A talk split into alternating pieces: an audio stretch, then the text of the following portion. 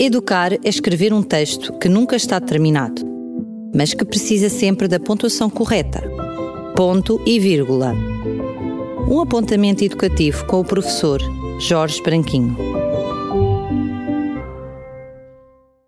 Sabendo do meu carinho para com as questões ambientais, no final de um dos últimos anos letivos, os pais dos meus alunos ofereceram-me uma jovem pereira para eu plantar na horta biológica lá da escola.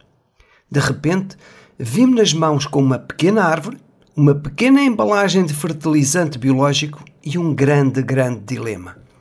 Deveria plantar a pereira ou não? Lembrei-me que no ano anterior, tendo os meus alunos do quarto ano germinado vários sobreiros, havia proposto que plantassem um deles na escola para onde seguiriam no quinto ano.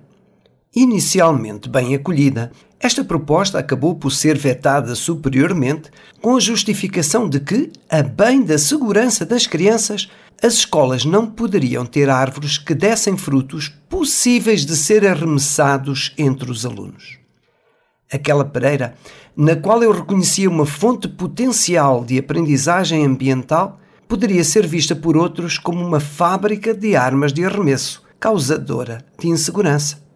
Compreenderia se fosse um limoeiro que é cheio de picos, ou um luendro, arbusto cuja ingestão das folhas pode matar um adulto e, não obstante, prolifera nas nossas escolas. Olhei então para as centenas de pequenas pedras que existem no pátio da escola.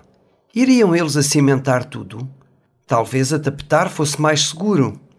A questão, essa vai, no entanto, muito para além das árvores de fruto nas escolas. Hoje existe um conjunto exagerado de medos relativamente à criança que está a fazer emergir uma preocupação com o controle total das situações em detrimento da educação de como elas se devem comportar nessas mesmas situações.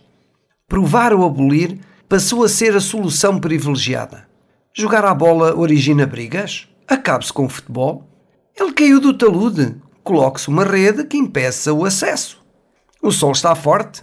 Ah, então sentem-se todos no átrio. Picou o colega com o compasso? Façam-se as circunferências com tampas. Será que faz sentido? Em vez de se educar, privam-se as crianças do contacto.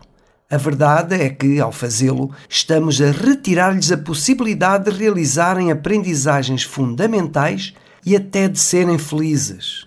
Não há dúvida que o medo atrofia. Marcamos então o nosso próximo ponto de encontro, no próximo ponto e vírgula para uma nova reflexão. Educar é escrever um texto que nunca está terminado, mas que precisa sempre da pontuação correta. Ponto e vírgula. Um apontamento educativo com o professor Jorge Branquinho.